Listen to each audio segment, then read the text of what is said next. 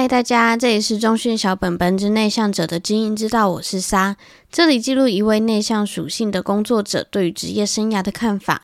如果你也想要突破内在框架，让工作变成一件能够带给你热情的事情，那我们就一起开始吧。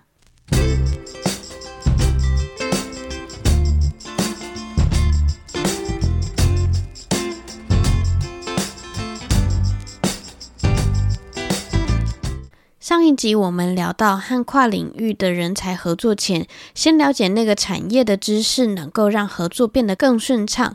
那么合作以后呢？在那之前，我一样先讲一个我个人的经历。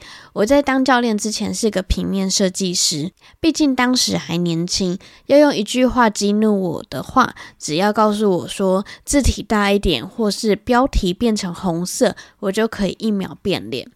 当时我的主管也有发现这件事情，但是当时呢，他解决的方法就是告诉我说：“不好意思，如果字体再大一点，就会变得更好看哦。”对当时的我来说，这两句话当然是没有什么差别的。回想起来，我当时真的很屁。不过当时的我应该要告诉对方我会不爽的原因，或是告诉对方字体加大不会比较好看的理由。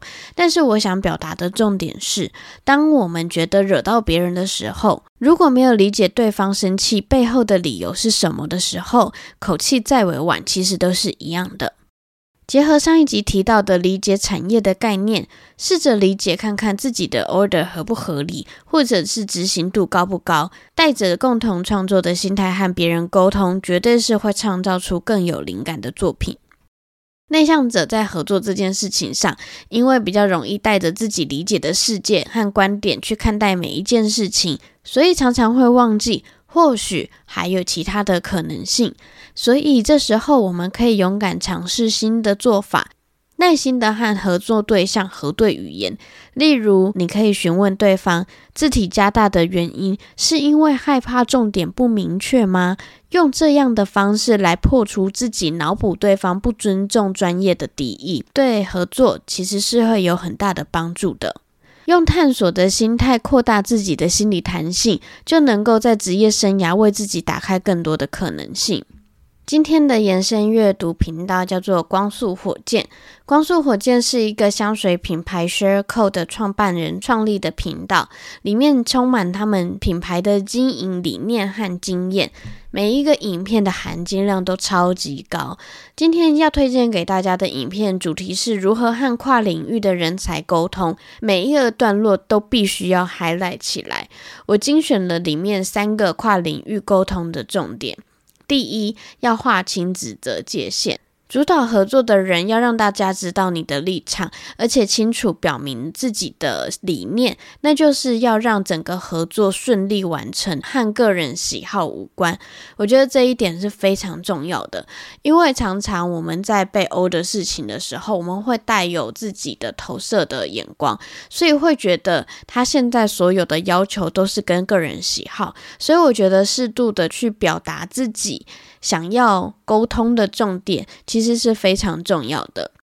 那第二点是请专家协助，就是在主导的人，或许他因为职责的关系，所以会拉不下脸来协助，嗯，会拉不下脸来请大家协助。